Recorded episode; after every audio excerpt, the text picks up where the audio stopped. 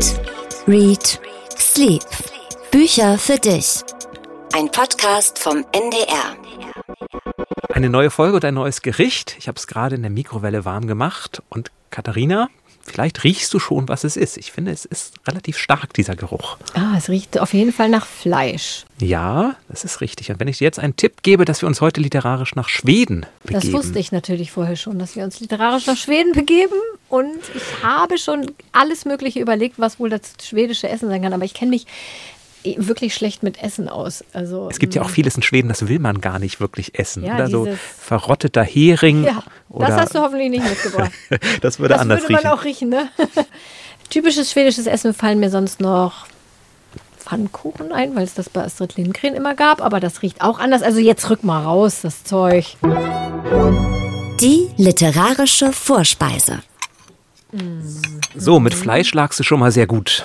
Und zwar ist es Fleisch in Bällchenform. Ach, natürlich. Ähm, hier das Ikea-Essen. Oh Gott, darf man Ikea sagen? Ja. Natürlich, es ist natürlich durch Ikea bekannt geworden, aber eben auch durch Astrid Lindgren, du hast den Namen ja gerade schon gesagt, die Schöttbuller, so werden sie, glaube ich, richtig ausgesprochen. Ja, das stimmt. Das habe ich auch mal gelesen, dass wir alle denken immer Köttbullar. Also ich dachte, das ist ungefähr 25 Jahre lang. Es heißt aber in Wirklichkeit ja Tschöttbullar. Richtig? Richtig, denn das ist natürlich schon viel, viel älter als Ikea. Sogar bei Selma Lagerlöf findet man ein Lob auf die Schöttbuller, wo sie sagt, es ist schon irgendwie merkwürdig, aber sie schmecken einfach so unglaublich gut, dass sie gar nicht davon lassen kann, sie zu essen. Ah, und sind die aus Elchfleisch eigentlich im Original? Im Original sind sie teilweise aus Elchfleisch. Wirklich? Ja, doch, tatsächlich. Meine Güte, das war eigentlich ein Witz von mir gedacht. Und die hast du also jetzt am heimischen Herd für mich gebraten. Das Und ist wehe, ja- sie schmecken nicht besser das als ist die ja von wirklich, Ikea. Wirklich süß. Und das hier ist, Das ist Kartoffelbrei. Der ist ein bisschen. Etwas bissfester geworden Es diesmal. sieht aus wie ein Mittelding aus Kartoffelbrei und Kartoffeln. Das, liegt daran, das liegt daran, dass da ein bisschen Elch in den Kartoffeln drin ist. Oh. Aber herrlich, Preiselbeer. Also ich probiere mal, du kannst ja inzwischen mal allen Leuten, die es noch nicht wissen, sagen, wer wir überhaupt sind. Ich bin Jan Ehlert, Redakteur beim Norddeutschen Rundfunk bei NDR Kultur. Und die, die gerade isst und den Mund voll hat, ist Katharine Marenholz, auch Literaturredakteurin bei NDR Info. Und gemeinsam präsentieren wir hier nicht nur leckeres Essen, die Schöttbuller, sondern wollen auch gleich viele Bücher präsentieren, in denen es unter anderem um Essen geht, heute aber auch ganz besonders um Schweden. Ja, mm, lecker, ist echt gut, wirklich. Es spielt übrigens auch eine Rolle in einem Buch des Gastes, mit dem wir heute sprechen, nämlich von Jonas Jonasson.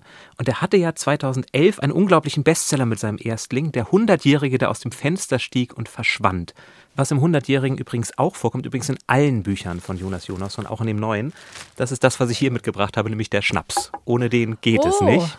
Wodka? Echter schwedischer Wodka, den wir hier haben. Und was heißt das? Muss man das dazu trinken? Das oder? muss man dazu trinken, denn Allan Karlsson, der Protagonist aus dem Hundertjährigen, der trinkt eigentlich ständig Schnaps und immer dann, der wandert ja durch die ganze Weltgeschichte und immer dann, wenn es ihm zu viel wird, wenn ihm langweilig wird, liegt das daran, dass er nicht guten Schnaps gekriegt hat und dann muss er weiter wandern. Dass er sehr viel trinkt, das habe ich jetzt beim Wiederlesen auch noch mal gedacht. Meine Güte, der trinkt einiges. Und in dem neuen Buch wird ja auch ziemlich viel getrunken. Du hast ja auch mal vorgeschlagen, dass wir uns vielleicht in Drink, Read, Sleep Ja. umbenennen sollten. Wir hatten ja schon mal Wodka, als wir zusammen aufgenommen haben, bei dieser Lucinda Schwester- Riley, die Schwester-Trilogie, genau. Ach, das wird irgendwie langsam ein Muster. Na gut, also die literarische Vorspeise ist in diesem Fall wirklich eine richtige Hauptspeise, Tschöttbullar. Dann können wir jetzt ja schon mal vielleicht auf unseren Bestseller, den ihr letzte Woche ausgelost habt, gucken. Die Bestseller Challenge. Ja, ihr habt ausgelost Robert Seethaler Der letzte Satz. Ein, ich war ganz erleichtert, dünnes Buch. Hm, Ich habe ja schon was Gutes erwartet. Ich meine, Robert Seethaler, bekannter, guter Autor.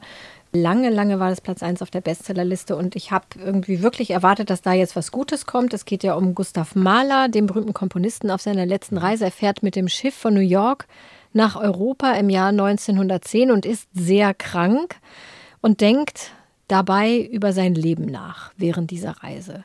Und ich fand, ja, ich habe das gern gelesen. Es war mir ein bisschen zu viel Fieber irgendwie, so ein bisschen zu viel Rumgeliege an Deck und er wird irgendwie umgebettet und kommt wieder an Deck und hat wieder Fieber und fühlt sich wieder krank. Hm. Aber ich fand das ganz spannend, weil Gustav Mahler war ja auch das Vorbild für Thomas Mann in seinem Roman Der Tod in Venedig. Und da sitzt ja Gustav von Aschenbach auch die ganze Zeit in seinem Liegestuhl und guckt einem Jungen hinterher und fiebert ein bisschen.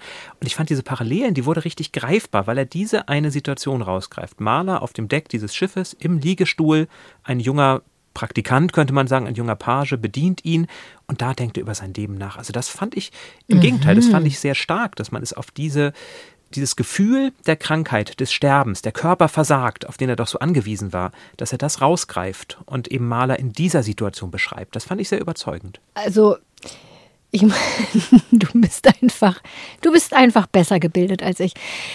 Ja, ich weiß das natürlich mit Tod in Venedig, aber das habe ich keine Sekunde dran gedacht beim Lesen. Echt nicht. Das ist mir nicht einmal eingefallen. Okay. Das war mir die ganze Zeit im Hinterkopf. Aber gut. ja, weil du nämlich auch zu Hause eine Bibliothek hast, an der du entlang gehst und dir Bücher nach Stimmungen raussuchst. Ich habe einfach einmal Tod in Venedig gelesen vor keine Ahnung wie vielen Jahrzehnten. Und dann nicht mehr so oft darüber nachgedacht wie du. Das kann man so sehen. Ich bin jetzt aber auch nicht mit dem Finger entlang gegangen und habe gesagt, okay, Zauberberg passt nicht, Buddenbrooks passt nicht, ach ja, der Tod in Venedig. Sondern ich finde, dass Seethaler diese Parallele ganz bewusst setzt und man das merkt. Und ich fand es toll, also dieses Buch ist ja viel dafür kritisiert worden, dass er nicht auf die Musik Malers mhm, eingeht. Das stimmt. Und wenn du sagst, viel zu viel Krankheit, hätte man ja auch sagen können, warum nicht so viel Musik. Ich fand das ehrlich gesagt ziemlich gut, diesen Griff, weil Seethaler ist ja kein Musikkritiker. Und wenn der jetzt angefangen hätte, über das Lied von der Erde und Malers Neunte zu schreiben und versucht hätte, da einzusteigen, wie er komponiert, was diese Musik ausmacht, ich glaube, dann wäre es unglaubwürdig geworden. Ja, weiß nicht. Also, ich fand es auch seltsam, dass nicht mehr über die Musik geschrieben wurde, obwohl ich jetzt nicht besonders so musikalisch bin. Ich habe da jetzt nichts Konkretes erwartet, aber so ein bisschen hätte ich mir mehr Information einfach darüber gewünscht. Ich glaube schon, dass er das hingekriegt hätte. Bisschen weniger Fieber, bisschen mehr Musik hätte ich eigentlich schon erwartet. Also ich habe tatsächlich parallel den Wikipedia-Eintrag gelesen über Gustav Mahler nochmal, um nur mal genau zu gucken, was da eigentlich genau davor war, was hat er eigentlich genau gemacht in New York, weil Seethaler macht es einem nicht so leicht, dem Leben zu folgen, weil er springt ja auch ganz schön hin und her. Ich fand es ja wirklich auch nicht schlecht. Ich habe das wirklich auch gerne gelesen. Ich habe mir nur mehr erhofft, glaube ich. Hm. Das kann sein. Also klar, wer jetzt denkt, der Gustav Mahler-Roman, hinterher kenne ich den Komponisten, der muss von diesem Buch enttäuscht sein. Aber dafür wird man mit ganz vielen tollen Sätzen belohnt. Also einer meiner Lieblingssätze, den habe ich mir angestrichen, ist einer, den der Arzt zu ihm sagt, zu Mahler relativ zu Beginn. Sie sollten sich ausruhen, am besten ein Leben lang. Ja, das habe ich das mir gleich stimmt. übers Sofa gehängt. Den habe ich mir auch markiert. Toller Satz. Irgendwie einerseits tragisch, andererseits lustig. Was ich allerdings sehr lustig fand in dem Buch, die Begegnung mit Freud. Mhm. Er brauchte dann irgendwie dann doch mal eine Analyse, besucht kurz Freud und ich glaube, die gehen einen Nachmittag lang spazieren. Und er ist ein bisschen enttäuscht, weil Freud nicht so richtig was rausgelassen hat. Richtig, die Zugluft ist gefährlich und er soll sich einen dicken Pulli kaufen. Das ist, ja. glaube ich, der Ratschlag. Und sich Freud ein Leben lang ausruhen am besten. Also, das fand ich sehr treffend beschrieben. Ich meine, das sind diese Biopics. Wir kommen gleich noch zu mehr Biopics. Ich habe nämlich noch ein bisschen was mitgebracht, zufällig, was dazu passt. Da ist ja viel, ist ja herbeifantasiert von Robert Seethaler. Also ich lese sowas wirklich unheimlich gerne, aber zwischendurch frage ich mich dann schon mal, hm, wird das dem armen Menschen jetzt hier gerecht oder, oder furchtbar ungerecht vielleicht mhm. auch? Findest du es berechtigt, dass das so lange auf Platz 1 der Bestsellerliste war? Sagen wir so, nachdem Renate Bergmann, über die wir letzte Woche gesprochen, letzte, in der letzten Ausgabe gesprochen haben, so lange auf der Bestsellerliste war, finde ich es toll, dass da so ein Buch über Maler von einem, ohne Frage ja von einem großen Schriftsteller, Robert Seethaler, auf der Eins ist. Ja, das fand ich schon schön. Und ich habe es ja auch gerne gelesen. Wenn man jetzt all dieses Bildungsbürgerliche wegstreicht und sagt, was lernt man über Maler, was lernt man über Musik, dann ist das doch ein sehr unterhaltsamer Roman. Ja, absolut. Ich habe es ja schon kurz gesagt, ich habe sehr viel so biografisches gelesen. Und an dieser Stelle muss ich jetzt einmal kurz eine Empfehlung von Simone erwähnen, die ich nachher noch vorstelle in unseren Alltime Favorites. In dem Buch, was sie empfohlen hat, geht es viel um Bücher und ums Lesen. Und das Lustige ist, dass ein Zitat da drin total zu meinem Lesen in den letzten zwei Wochen passt. Und zwar sagt da die Protagonistin, das ist es, was ich am Lesen so liebe. An einem Buch interessiert eine winzige Kleinigkeit und diese Kleinigkeit führt zu einem anderen Buch und etwas in diesem wiederum zu einem dritten Buch. Und das mhm. finde ich auch mal total toll, wenn man so von einem Buch zum anderen kommt und es besteht irgendwie eine Verbindung dazwischen. Und so war es bei mir und das war wirklich total zufällig. Ich habe gelesen Margherita von Jana Revedin. Jana mhm. Revedin hat Frau Bauhaus geschrieben. Ich weiß nicht, ob du das gelesen hast. Und in ihrem aktuellen Buch schreibt sie über eine super spannende, wahre Begebenheit aus dem Jahr 1920. Und zwar die junge Margherita, 25 Jahre alt, kommt aus einfachen Verhältnissen und wird von einem Conte, also von einem adligen Venezianer, naja, angegraben. Also in den 20er Jahren hieß das natürlich nicht angegraben. Sie wurde dann gefragt, ob sie mit ihm Kaffee trinken möchte und mal spazieren gehen möchte. Und kurze Zeit später heiraten die beiden.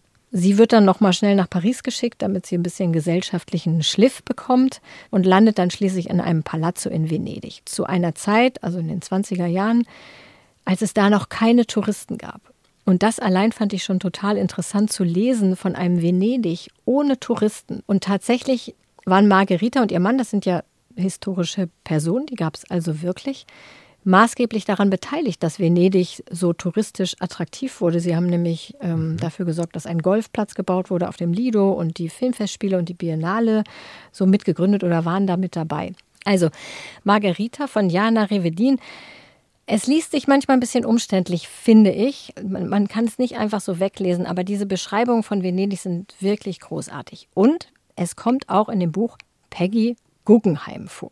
Mhm. Und jetzt kleine Quizfrage vorab, Jan. Obwohl wir noch gar nicht da sind eigentlich. Du wirfst heute die ganze Reihenfolge durcheinander. Entschuldige. Die Klassiker, ja, die, Klassiker die Quizfragen. aber gut. Ja, Frage. aber ich sehe, du bist nicht so panisch wie Daniel, wenn ich ihn zwischendurch schon mal eine Quizfrage stelle. Also, mit welchem Maler war Peggy Guggenheim verheiratet? Oh je, das hat ja mit Literatur jetzt nichts zu tun. Nein. Deswegen ähm, muss ich gestehen, habe ich überhaupt gar keine Ahnung. Pablo Picasso. Es beruhigt mich total, dass du keine Ahnung hast. Ich wusste es nämlich auch nicht. Max Ernst. Peggy Guggenheim war mal mit Max Ernst verheiratet. Und als ich also dann in Margherita gelesen habe, auch Peggy Guggenheim, die war in Venedig damals und die kommt halt in diesem Buch vor, fiel mir ein anderes Buch in die Hand. Und zwar Miss Guggenheim von Lea Hayden.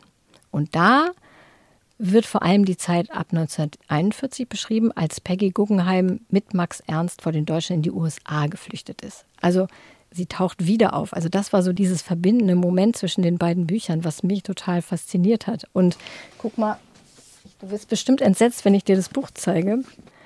Es ist in einer. Sie lebte die Liebe und veränderte die Welt der Kunst. Muss ich jetzt den Untertitel hier einmal lesen? Das wäre, gestehe ich, für mich ein abschreckender Untertitel. Ja, und vor allen Dingen, was eigentlich auch für mich abschreckend war, ist, dass es in einer Reihe erschienen ist von Aufbautaschenbüchern, die heißt Mutige Frauen zwischen Kunst und Liebe. Das klingt nach schlimmem Kitsch und das Buch sieht auch ganz schön kitschig aus, muss man sagen. Aber ich schrecke ja vor absolut gar nichts zurück. Und ich finde, es ist viel besser, als es aussieht. Es ist natürlich keine hohe Literatur, aber man erfährt total viel über Peggy Guggenheim, über Max Ernst, über diese Zeit in den USA, als dann Peggy versucht hat, ihr eigenes Museum zu eröffnen, was sie dann ja schließlich auch geschafft hat. Manchmal rollen sich einem ein bisschen die Fußnägel hoch, vor allem in den Liebesszenen zwischen Peggy und Max.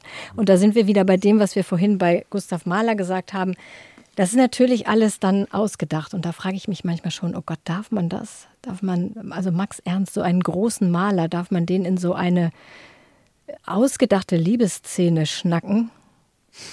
Ich glaube, man dürfte schon, natürlich. Ich meine, da, da gibt es ja, also viele, ja viele, Beispiele, wo natürlich dann in solchen Biopics oder in solchen ausgedachten Situationen auch über das Sexleben und Liebesleben geschrieben wird. Oder wenn wir an Daniel Kehlmanns großartiges Buch über Gauss und über von mhm. Humboldt sprechen, natürlich wird da auch angedeutet, was Alexander von Humboldt alles gemacht hat. Aber aber mir geht das ja eh so, ich lese nicht gerne explizite Sexszenen. Ich finde es immer schöner, wenn es So schlimm ist es jetzt bleibt. auch nicht ich meine, so explizit ist es nur, ist ja kein Porno, Entschuldigung.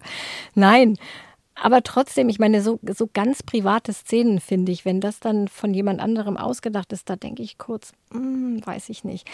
Aber ich interessiere mich dann so für das Leben und dann nehme ich das mit. Also ich sage ja zu mutige Frauen zwischen Kunst und Liebe dieser Reihe. Ich glaube, ich lese als nächstes Coco Chanel. Das mhm. finde ich auch interessant. Mal sehen, wie das ist. Erzähle ich dann in einer anderen Folge.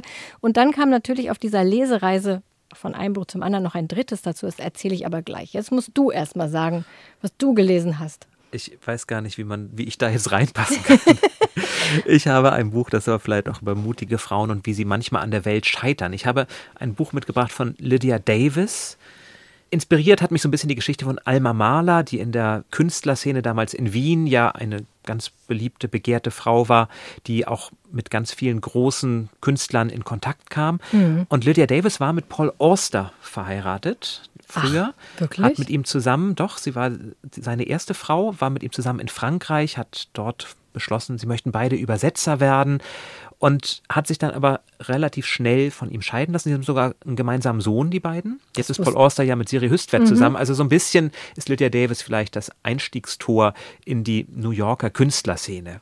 Und dieser Erzählband, der jetzt erschienen ist, es ist, wie es ist, was ich finde ein toller Titel ist, viel, viel kürzer als bei Jonas Jonasson, aber einer, der es auf den Punkt bringt. Das ist ihr erster Band mit Kurzgeschichten, der jetzt erstmals auf Deutsch vorliegt. Also der Band, in dem sie quasi auch die Trennung von Paul Auster mit verarbeitet hat. Und wenn man das weiß, dann kann man ihn in ganz vielen Geschichten erkennen im Hintergrund. Als eben den Mann, mit dem sie sich um das gemeinsame Sorgerecht für den Sohn streitet, oder eben als den Mann, mit dem sie in Frankreich sitzt und Bücher übersetzt. Lydia Davis ist eine, sie wird immer die Meisterin der Kurzgeschichte genannt, wobei es das eigentlich nicht trifft, denn sie ist die Meisterin der Kürzestgeschichte, weil ihre Geschichten manchmal tatsächlich nicht einmal eine Seite lang sind. Manchmal Ach. schreibt sie auch nur drei Sätze und hat gesagt, sie macht das, weil diese drei Sätze auf dem weißen Papier dann für sie wie Hochhäuser quasi reinragen in die Leere. Und das muss man erstmal können, mit so wenigen Sätzen tatsächlich eine Geschichte erzählen. Sie schreibt viel über Neurotikerinnen und Neurotiker. Da ist zum Beispiel ein Mann, der versucht auszurechnen, ob es sich denn jetzt finanziell lohnt, mit seiner Geliebten weiter zusammen zu sein und rechnet dann gegen, was kostet möglicherweise ein Geschlechtsverkehr im Vergleich zu dem Essen, was er ausgegeben hat. Zum Beispiel auch eine Frau, die langsam den Verstand verliert und sich nicht mehr aus dem Haus traut. Und mit jedem Gedanken, in den sie sich begibt, steigert sie sich weiter, weiter, weiter rein. Und sie macht das mit einer Gnadenlosigkeit, die ich bewundernswert finde. So ein bisschen vielleicht wie Luise Glück, die mhm. Nobelpreisträgerin, eine, die ihr Unglück auskostet und uns dabei mitnimmt. In sehr kurzen Kurzgeschichten, die absolut lesenswert sind. Könnte man fast auch wieder eine Quizfrage daraus generieren. Wer hat die kürzeste Kurzgeschichte geschrieben? Aber ich wette, das könnte Lydia Davis gewesen nee, es sein. War, es war tatsächlich Hemingway, aber ich krieg sie nicht mehr zusammen. Das nehme ich nochmal wieder mit rein.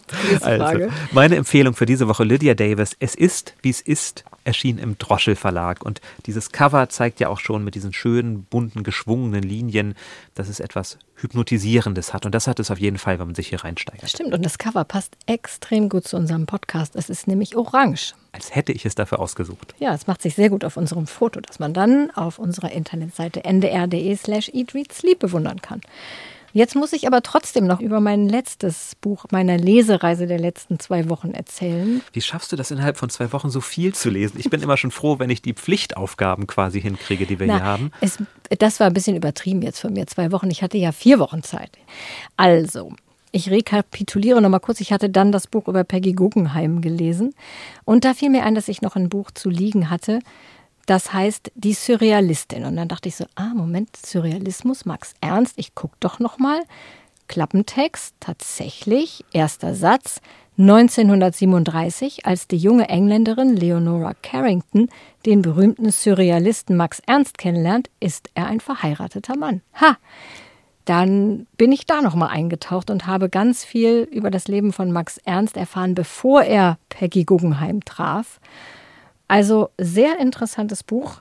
Die Surrealistin von Michaela Carter ist eine Amerikanerin. Ich weiß nicht, wie man Michaela auf amerikanisch ausspricht. Michaela vielleicht, Michaela Carter. Mhm. Ja, also das war so meine, meine Lesereise und ich fand das ganz beglückend, irgendwie durch so drei Bücher zu gehen und immer so Zusammenhänge zu haben. Mhm.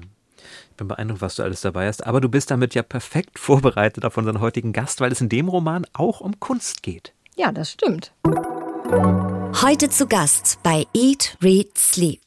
Er wurde bekannt mit seinem Roman Der Hundertjährige, der aus dem Fenster stieg und verschwand. In Deutschland ein Nummer 1 Bestseller. Und auch die Bücher, die danach folgten, die Analphabetin, die rechnen konnte und Der Mörder Anders und seine Freunde sowie einige Feinde, waren ebenfalls Bestseller hier bei uns. Und er hat jetzt ein neues Buch geschrieben. Ich freue mich, dass er uns aus Schweden zugeschaltet ist. Jonas Jonasson, mit dem wir über sein Buch sprechen wollen, der Maasai, der in Schweden noch eine Rechnung offen hatte. Hallo Jonas, it's good to talk to you. Hello there. Jonas, before we talk about your book, we have just a little pronunciation question for you. And I think it's called Chatbular. How do you pronounce it correctly? Köttbullar. Köttbullar. Köttbullar med lingon och potatismos. That's exactly what I have in front of me. Mashed potato, Köttbullar and Preiselbeermarmelade. In dem Roman Der Hundertjährige, der aus dem Fenster stieg und verschwand, da spielen Schöttbuller ja auch eine nicht unwichtige Rolle. Ich habe das zu Beginn schon mal gesagt. Dort hat ein Verbrecher nämlich die Idee, Schöttbuller von den Philippinen nach Schweden zu importieren, weil er sie dort günstiger produzieren könnte. Das Fleisch ist dort günstiger. Er hat noch einige andere böse Pläne in diesem Buch, aber ist das eigentlich das aus schwedischer Sicht Schlimmste, was er tun konnte? Dieser Schöttbuller-Betrug? Yeah, I think, uh, I think he, he filled it with formalin so it would last for like three years or something instead of three days. I would say 20 years in prison. Gerdin, so heißt dieser Verbrecher, hat die Schöttböller mit Formalin gefüllt, damit sie drei Jahre haltbar sind, nicht nur drei Tage, erzählt Jonasson. Und das allein findet er müsste schon mit 20 Jahren Gefängnis bestraft werden. Schöttbuller also ein Gericht aus Jonas Jonassons erstem Buch, Der Hundertjährige, der aus dem Fenster stieg und verschwand. Was ich übrigens schon immer mal wissen wollte, wer eigentlich die Idee zu diesem Titel hatte. Also Idee des Verlags oder des Autors? Und ist der auf Schwedisch eigentlich genauso? Jonas, could you say the title in Swedish? Hundraåringen som klev ut genom fönstret och försvann. Yes, that's it. And did you create oh, the oh, title? Yes. Oh yes. Oh yes. Uh, and and that was my first book. So I, by, while writing, I had no contact with any editorial house. And when I was accepted, I didn't dare to ask whether I could keep my working title or not because I uh, loved it. I was so afraid that they would say that no, that title is too long. You, we have to uh, do something about it. But then I finally dared to ask, and they said, "Hey, of course, it's a fantastic title." Der lange Titel war also seine Idee und zum Glück war der Verlag einverstanden. Jonas, let's talk about your new novel, which has just been released in Germany. May I try to pronounce it in German? Yes, please do so. Der Masai, der in Schweden noch eine Rechnung offen hatte. Yes. It was close. If you take one Schnaps, it'll be perfect. Schnaps hilft also nicht nur dem Hundertjährigen, sondern vielleicht auch seinem Autor. Denn er hat einen sehr unsympathischen Charakter geschaffen. Viktor heißt er, ein junger Neonazi, der sich eine Karriere als Kunsthändler erschleicht, wegen des Geldes, aber auch um die moderne, in seinen Augen entartete Kunst vernichten zu können. Die wird sogar gegessen in dem Buch. Aber Jonas Jonasson, Viktor ist zwar eindeutig rechts, seine Ansichten werden auch deutlich dargestellt, aber er wird auf eine so übertriebene Art dargestellt, dass man auch über ihn lachen muss. Ist das vielleicht eine Strategie von Ihnen, ihn lächerlich zu machen, um so damit auch sein Gedankengut bloßzulegen? Yet you describe him in such an exaggerated way which makes it able to laugh about him. Is that maybe a useful tactic, a useful weapon to laugh about it as well? Definitely yes. By using humor, I think I reach out to more people. And to be honest, I had the idea of when I wrote my first novel about a hundred year old man, I had the idea of that if I only could remind people about all the shortcomings of mankind during the 20th century, maybe one or two would be more uh, eager not to repeat the same mistakes. And then my first book sold in 10 million copies worldwide, and the world didn't become a bit a better place. So, so That's disappointing. yeah, I did what I could, but it didn't help. Maybe I am not the savior of the world after all. Mit Humor denkt Jonas Jonasson, dass man einfach mehr Leute erreicht. Und er hatte sogar die Hoffnung, dass er mit dem Hundertjährigen, der ja millionenfach verkauft wurde, die Welt ein bisschen verändern kann, zu einem besseren Platz machen kann. Das hat nicht ganz geklappt, aber er hat ja getan, was er konnte. Wenn ich jetzt hier so die herrlichen Schöttbuller rieche, die Jan bereitet hat, und ich muss sagen, hier bei uns im Studio riecht es wirklich langsam wie bei Ikea, wenn man da reinkommt. Welche Rolle spielt Essen in Jonas Jonassons Büchern? Jonas, is that in your mind? Do you think about what people eat in your books?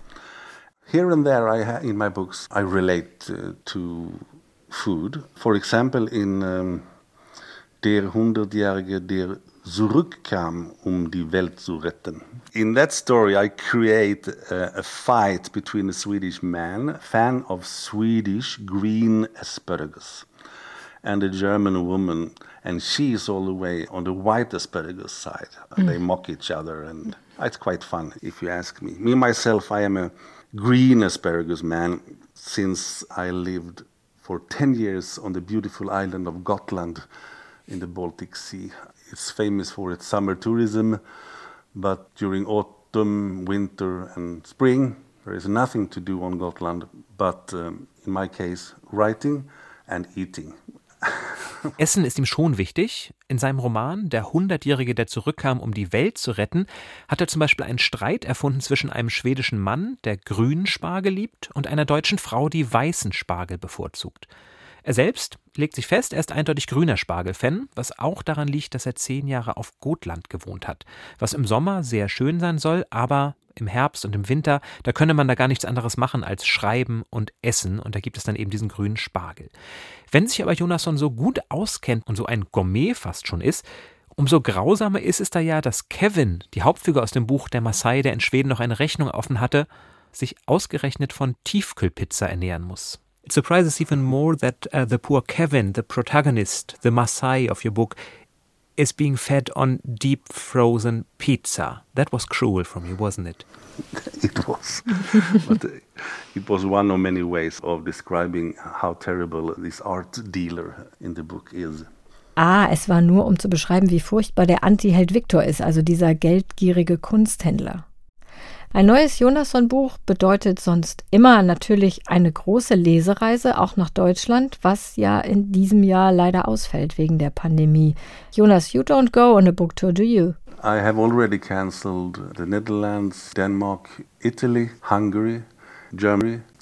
It's kind of tragic. When I do my tours through uh, Germany, the happiest moment is like after a reading when amazingly enough, people are lining up. You know, there can be hundreds of meters of, of queuing to get me to sign uh, a personally signed copy. Mm. And then I have uh, a few seconds with, with each and one of the of the readers, and uh, it's so encouraging. It makes me so happy. Er hat viele Termine gecancelt und das äh, ist für Jonas Jonasson ziemlich traurig, denn er liebt es, hat er erzählt, seine Leserinnen und Leser zu treffen und am schönsten findet er es, beim Signieren kurz mit ihnen zu plaudern. Und gerade das wird ja, selbst wenn es irgendeinen Termin gibt, der noch stattfindet, der direkte Kontakt zu den Leserinnen und Lesern wird sicherlich ausfallen. I guess that is maybe not a solution for this terrible year. Mm, probably not, yes. So we do um, podcasts instead. Mm. Auch wenn es mit der Lesereise wahrscheinlich nicht klappt wegen des Lockdowns, wir wünschen Jonas Jonasson alles Gute mit dem neuen Buch Der Maasai, der in Schweden noch eine Rechnung offen hatte. Though you can't make it to present it, all the best luck. Thank you very much for talking to us, Jonas Jonasson. It was great talking to you, Katarina and John. See yeah. you. Bye. Take care. Take bye. care. Bye. Bye. Bye. bye. Sag noch einmal den Titel mit dem Mörder von Jonas Jonasson. Ich kann mir den nicht merken. Ich kann ihn mir auch nicht ganz merken. Ich muss, ich meine, er heißt Der Mörder Anders und seine Freunde sowie einige Feinde. Der wurde mal zum kuriosesten Buchtitel gewählt. Moment, jetzt habe ich sehr viel Fleischklößchen im Mund. Entschuldigung. Die Literaturredakteurin, die an einem Fleischklößchen kaute, während sie und so weiter. Und erstickte. Und erstickte. das wäre schlimm. Mhm. Der Hundertjährige ist natürlich auch so ein Buch, was schon ein paar Jahre alt ist und was trotzdem immer noch sich ziemlich gut verkauft, glaube ich. Also wäre es vielleicht sogar einer für unsere Alltime favorites Was für eine Überleitung, Jan. Die Alltime favorites In dieser Kategorie wollen wir ja Bücher vorstellen, die jetzt vielleicht nicht mehr ganz neu sind, aber dennoch euer Leben bereichert haben, die ihr vielleicht auch immer noch wieder hervorholt und noch einmal lest oder sagt, ja, auch wenn sie vielleicht schon 80, 90, 100, 130 Jahre alt sind, es lohnt sich gerade heute auch vielleicht diese Bücher wieder in die Hand zu nehmen. Und ein Buch, was tatsächlich aus meiner Sicht heute wieder sehr aktuell ist oder immer noch sehr aktuell, obwohl es aus dem Jahr 1931 stammt, ist Fabian von Erich Kästner. Ach, sehr schönes Buch. Katrin, die uns geschrieben hat, sagt, es hat mich aus der neunten Klasse bis ins Staatsexamen begleitet und immer wieder beeindruckt und angeregt. Wie oft, sagt sie, habe ich Menschen erklärt, dass Kästner ganz wunderbare Literatur für Erwachsene geschrieben hat und nicht nur Gedichte und Kinderbücher. Und sie schickt einen ganz lieben Dank an Frau Hönnecke, was vermutlich ihre Deutschlehrerin in der neunten Klasse gewesen ist. Das ist ja niedlich. Hoffentlich hört Frau Hönnecke uns auch. Den Dank geben wir noch an all die anderen Deutschlehrerinnen und Deutschlehrer, die Menschen für Literatur begeistert haben. Aber Katrin, du hast absolut recht. Fabian ist ein großartiges Beispiel dafür, dass Kästner eben nicht nur diese Kinderbücher geschrieben hat, sondern dass man ihn als Erwachsener unbedingt lesen kann und lesen sollte.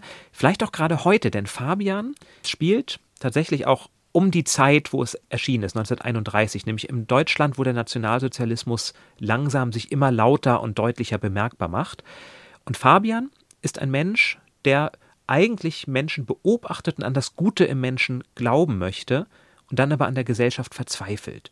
Und er läuft durch diese Welt, sieht die Gewalt, sieht den Verfall der Sitten und versucht dagegen zu halten, ohne seine eigenen Werte zu verraten. Und ich finde, ganz deutlich wird an einigen Beispielen, wie aktuell das ist, wenn er ins Theater geht, wo sich Menschen dafür bezahlen lassen, zum Beispiel, dass sie ausgelacht werden. Da hat man diese ganze Instagram-Community, die mittlerweile Klicks kriegen will dafür, dass man sich über sie lustig macht, die wird da bereits aufgefangen. Gleichzeitig gibt es auch seinen Freund Labude, der sich umbringt, weil ihm ein böser Streich gespielt wird, weil behauptet wird, seine Doktorarbeit sei in Wirklichkeit schlecht, was gelogen war, aber es wird einfach in die Welt gesetzt, also der Rufmord und die Folgen, die das haben kann. All das wird da schon beschrieben in der Geschichte eines Moralisten von Fabian.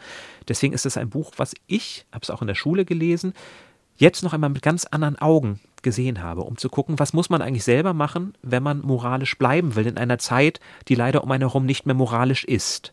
Was ihr alles Tolles in der Schule gelesen habt. Ich glaube, ich habe nur Kleider machen Leute gelesen. Ja, darüber können wir auch nochmal sprechen. Nein, bitte Aber nicht. Bitte, deswegen, bitte nicht. Deswegen vielen Dank an Katrin für die Empfehlung Fabian und vielen Dank auch an Nicola aus Hannover, die uns auch ein Buch von Erich Kästner empfohlen hat, Drei Männer im Schnee.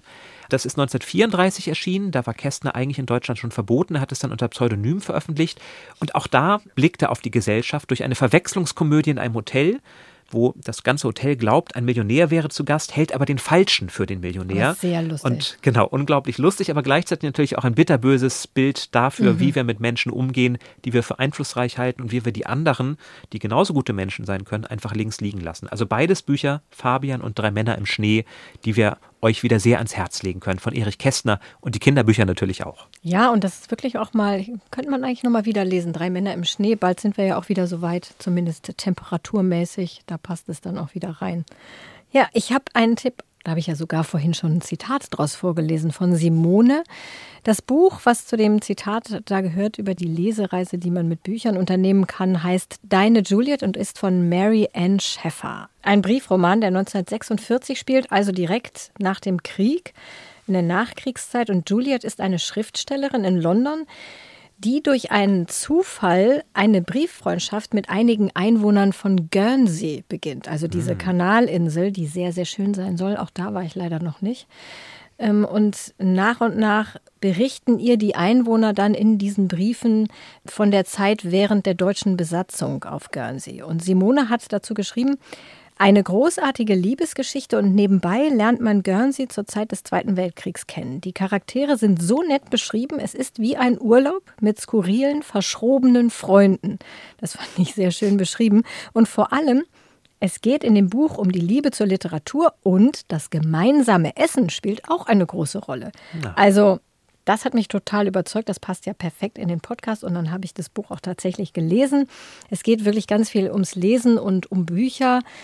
Ja, und das Buch ist 2008 erschienen, äh, kurz nach dem Tod der Autorin. Und die Autorin, ich hatte von der vorher auch noch nie was gehört, die hat wirklich auch nur dieses einzige Buch geschrieben, hat leider von dem Erfolg nichts mehr mitbekommen. Das war ihr ein großes, großes Anliegen, dieses Buch zu schreiben. Und es wurde wirklich ein internationaler Erfolg, wurde auch verfilmt sogar. Ich kannte es nicht, also wirklich danke nochmal Simone für diesen Tipp. Aber ich habe jetzt mit Schrecken gesehen, dass du wirklich so viele Eselsohren da reinmachst. Ja, das mache ich ganz selten mal. Ich mache eigentlich keine Eselsohren in Bücher. Ich mache das auch gar nicht. Ich unterstreiche vielleicht maximal mit einem ganz weichen Bleistift, damit ich es wieder rausradieren kann. Aber eigentlich versuche ich die Bücher immer so wenig wie möglich zu, ich sage jetzt mal, verschandeln. Ich eigentlich auch. Also meine Bücher sehen auch meistens nach dem Lesen noch so aus wie vorher. Ich hatte das Thema schon mal mit Daniel der rockt seine Bücher ganz schön runter, haben wir festgestellt. Und ich mache wirklich manchmal so ganz kleine Eselsohren, vor allen Dingen, wenn ich ähm, Bücher rezensieren soll hinterher, weil ich nie, wirklich nie irgendeinen Stift dabei habe, schon gar nicht einen weichen Bleistift, wenn ich das lese und auch vor allen Dingen nicht das, was man eigentlich haben sollte, ein Post-it. Das könnte man ja reinkleben, wieder rausnehmen. Habe ich nicht. Und dann muss ich, um mir das zu merken, weil ich mich schon so oft geärgert habe, dass ich dachte so, hier würde jetzt dieser Satz hinpassen, den ich im ersten Drittel gelesen habe, aber wo ist der? Und dann verbringe ich Stunden damit, diesen Satz wieder zu suchen. Ich tippe das immer ganz schnell ins Handy. Ich schreibe mir dann eine Mail, wo in etwa steht, Seite 76, Gewalt als Okay. Stichwort. Und dann weiß ich die kommende Woche noch, was damit gemeint ist. Aber wenn ich dann manchmal Wochen später diese Mails wieder lese, bin ich mal etwas irritiert, weil ich auch nicht mehr genau zuordnen kann, wofür das eigentlich war. Das stimmt. Aber in mein Handy habe ich auch nicht dabei, wenn ich lese. Ich lese meistens im Bett. Da habe ich kein Handy, kein Stift. So, wir sind wieder einmal fast am Ende. Die Schöttbuller sehe ich werden weniger. Es sind jetzt vielleicht noch fünf oder sechs, wenn ich da so rüberschaue. Ich wärme mir die gleich nochmal in der Mikrowelle auf. Die sind wirklich lecker. Aber was ist jetzt eigentlich mit dem Wodka?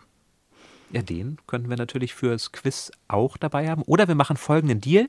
Für jede nicht beantwortete Frage trinkst du ein. Oh Gott, ich weiß nicht, ob das in einem öffentlich-rechtlichen Podcast Bestand hat, falls ich am Ende keine von drei Fragen beantworten kann. Ich habe heute 37 Fragen mitgebracht. Ja, vielleicht ein Schluck pro nicht beantworteter Frage. Da können wir uns, glaube ich, drauf einigen. Okay, ich bin gespannt.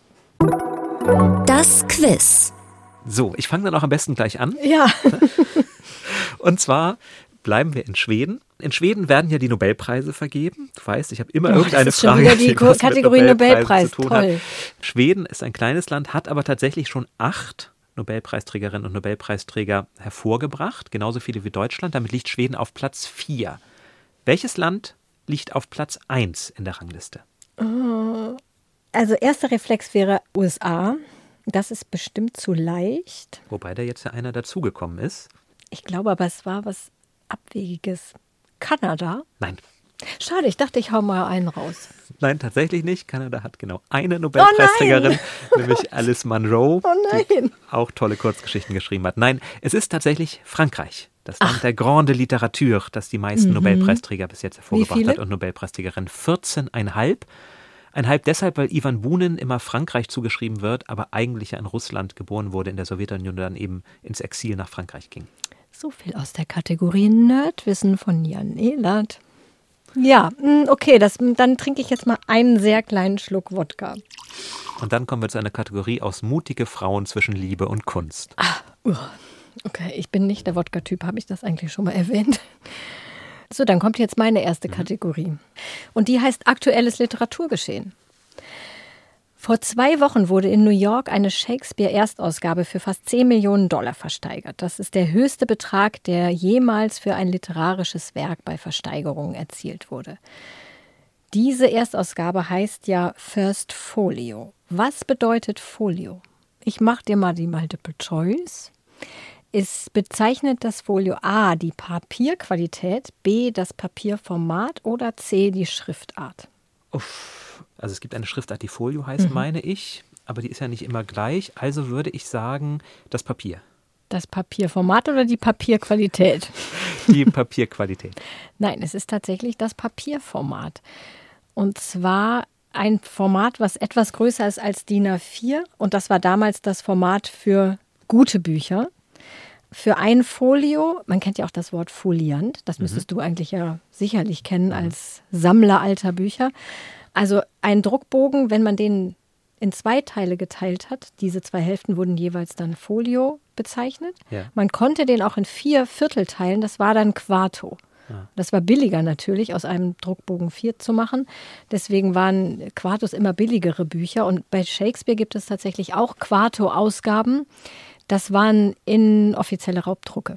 Also die richtig guten, davon gab es ja auch sehr wenige nur, von diesen Erstausgaben, von diesem First Folio, die waren eben fast DIN A4, ein bisschen größer als DIN A4-Format. Und das waren die Folios. Ah, wieder was gelernt. Und Musst wie du viel- jetzt auch wie was viel- trinken? Ich, ich trinke jetzt auch was. Und wenn ich das trinke, wie viel hat die gekostet oder hat sie erreicht? Fast 10 Millionen Dollar. Wow. Das ist total irre, finde ich. So, meine zweite Frage. Normalerweise haben wir die Kategorie der erste Satz. Da aber nun dieses Buch von Robert Seethaler heißt Der letzte Satz, habe ich einen letzten Satz Ah, mitgebracht. auch eine neue einem Roman. Kategorie kreiert. Sehr Hm, gut. Letzte Sätze werden ja oft unterschätzt. Mhm. Oder nicht so gern genannt, weil man damit vielleicht schon verrät, wie alles ausgeht. Es gab ja den großen Skandal, dass die Harry Ja, Potter-Ausgabe absolut. den letzten Satz Und verraten alles wird hat. gut. Und alles wird gut, genau. Und damit wusste man schon, dass Harry Potter nicht sterben wird, für alle, die es befürchtet haben. Aber da ich wusste, dass du diese Frage weißt, habe ich einen anderen letzten Hm. Satz mitgebracht. Das ist ein zu weites Feld. Ah, mh, Effi Briest Richtig. von Fontane. Oh Gott, ich war Von kurz. Theodor Fontane.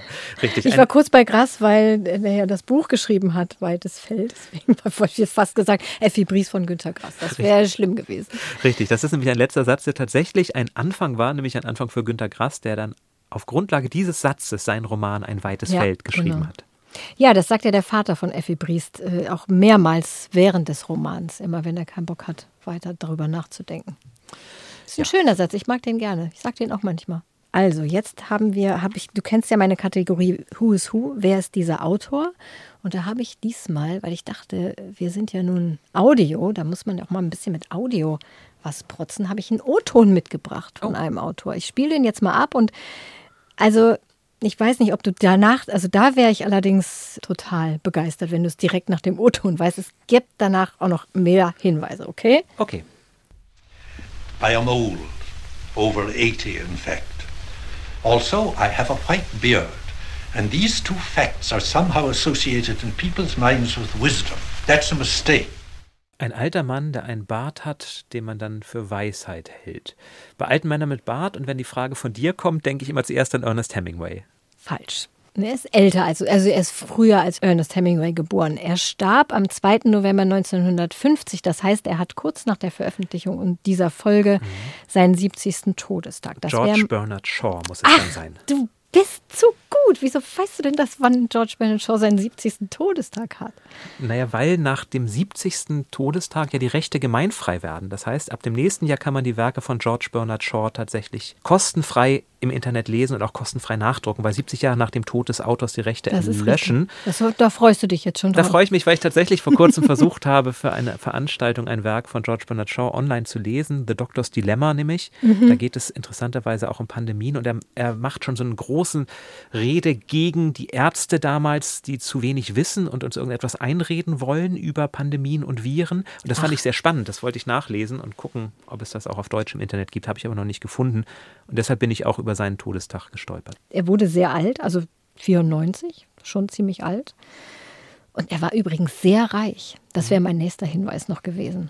Er hat ja den Nobelpreis nur angenommen unter der Bedingung, dass er das Geld nicht bekommt, sondern dass das Geld in die Übersetzung seiner Werke ins Schwedische investiert wird. Ja, genau. Schräger Typ. Meine nächste Frage. Ich habe ja bereits gesagt, dass Thomas Mann für den Tod in Venedig Gustav Mahler als Vorbild hatte. Wer war, zumindest glaubt das die Literaturkritik, das Vorbild für Adrian Leverkühn in Dr. Faustus? Keine Ahnung. Kann ich mal jetzt, es sei denn, du hast irgendwelche vielversprechenden Multiple-Choice-Möglichkeiten für mich, würde ich jetzt direkt trinken sonst. Ich könnte dir ein Multiple Choice geben: Friedrich Nietzsche, Arnold Schönberg oder Sigmund Freud. Arnold Schönberg. Nein, wobei man tatsächlich glaubt, Mist. Weißt du, was meine Theorie war, dass es immer das Zweite ist, wenn man sich spontan Multiple Choice ausdenkt? wobei man tatsächlich glaubt, dass Arnold Schönberg das Vorbild war für die Musik, die Adrian Leverkühn geschrieben hat. Das ist ja ein Musiker, der einen Pakt mit dem Teufel eingeht und dadurch ganz großartige himmlische Musik machen kann. Und Thomas Mann selber hat zwar behauptet, es gibt kein konkretes Vorbild, es gibt aber viele Hinweise, dass er Friedrich Nietzsche gemeint haben könnte, der gesagt haben soll, die Kunst muss unbedingt sein. Sie muss sich nicht an irgendwelche moralischen Werte halten, sondern sie muss Kunst für sich sein. Kühne Kunst und daher der Name Leverkühn. Das sind Indizien, das hat Thomas Mann nie bestätigt, aber ich finde, wenn man es liest und Nietzsche kennt, dann wird man einige Parallelen finden, ja. Na gut. Ach so, ich muss einen ganz kleinen Schluck trinken. Letzte Frage, Kategorie Fun Fact. Und da sage ich mal, das kannst du eigentlich nicht wissen. Das kann eigentlich fast niemand wissen. Man ich muss dazu sagen, dass Katharina mir vorgeworfen hat, meine Fragen seien zu schwer in der letzten stimmt. Folge. Ich bin jetzt aber aber du, gespannt, was jetzt kommt. aber du hast die Fragen so gestellt, als ob man es wissen könnte. Und ich sage gleich dazu, dass man es eigentlich nicht wissen kann. Ich habe darüber in einem anderen Podcast gehört und ich fand es so interessant, dass ich das hier einfach unterbringen musste in, in dieser Folge. Und deswegen habe ich es in eine Quizfrage gegossen, diese eigentlich coole Geschichte, die dahinter steht.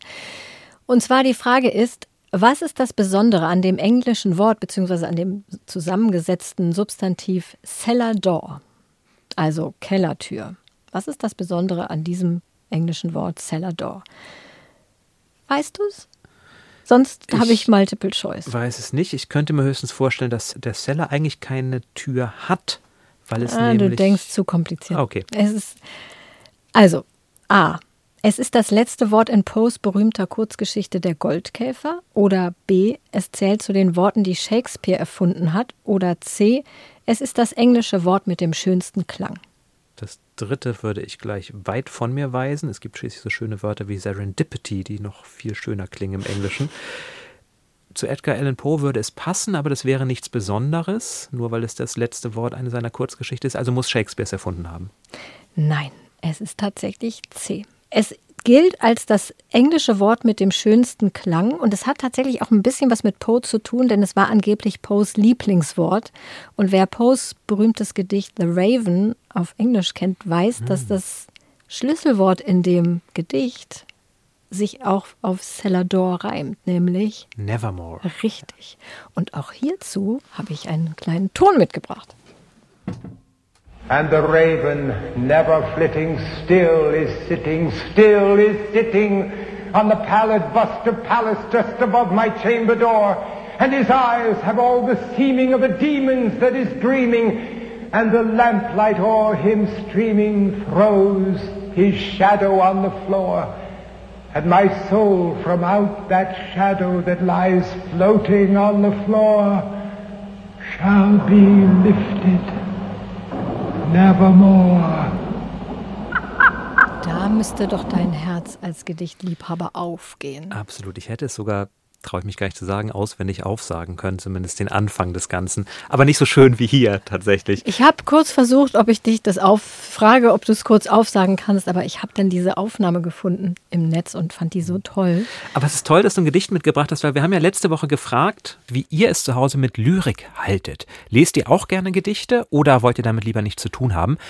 Und wir haben ganz viele Zuschriften gekriegt von Hörerinnen und Hörern, die sagen, ja, Lyrik ist uns auch sehr wichtig.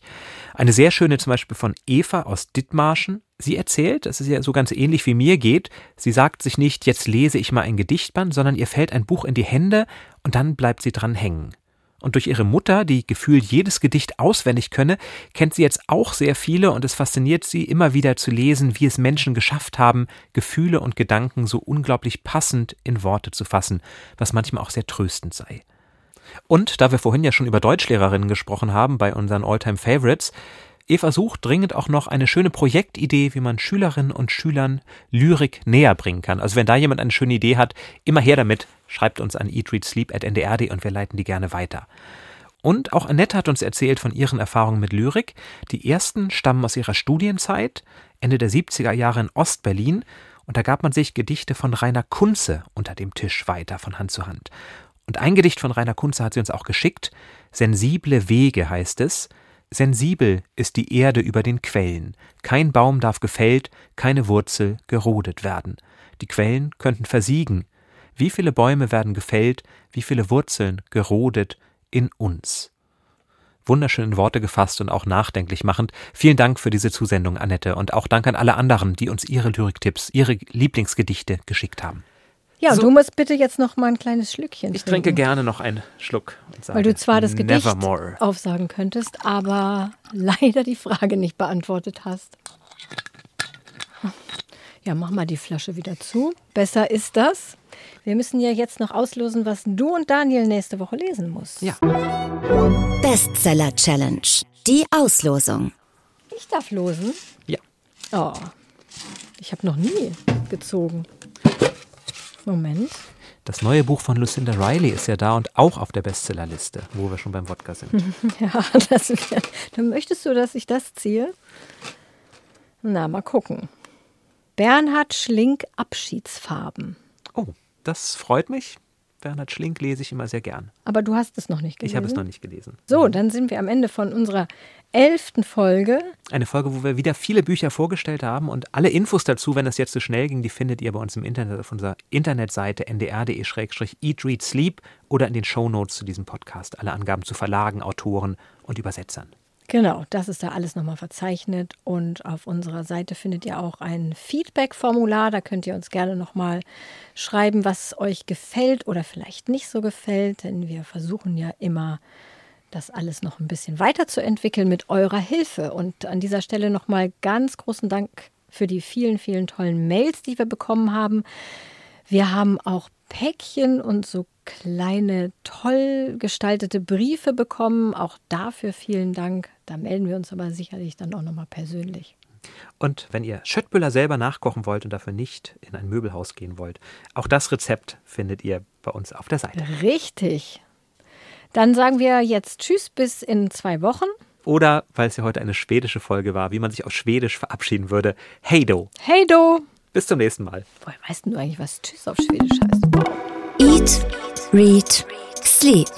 Bücher für dich. Ein Podcast vom NDR.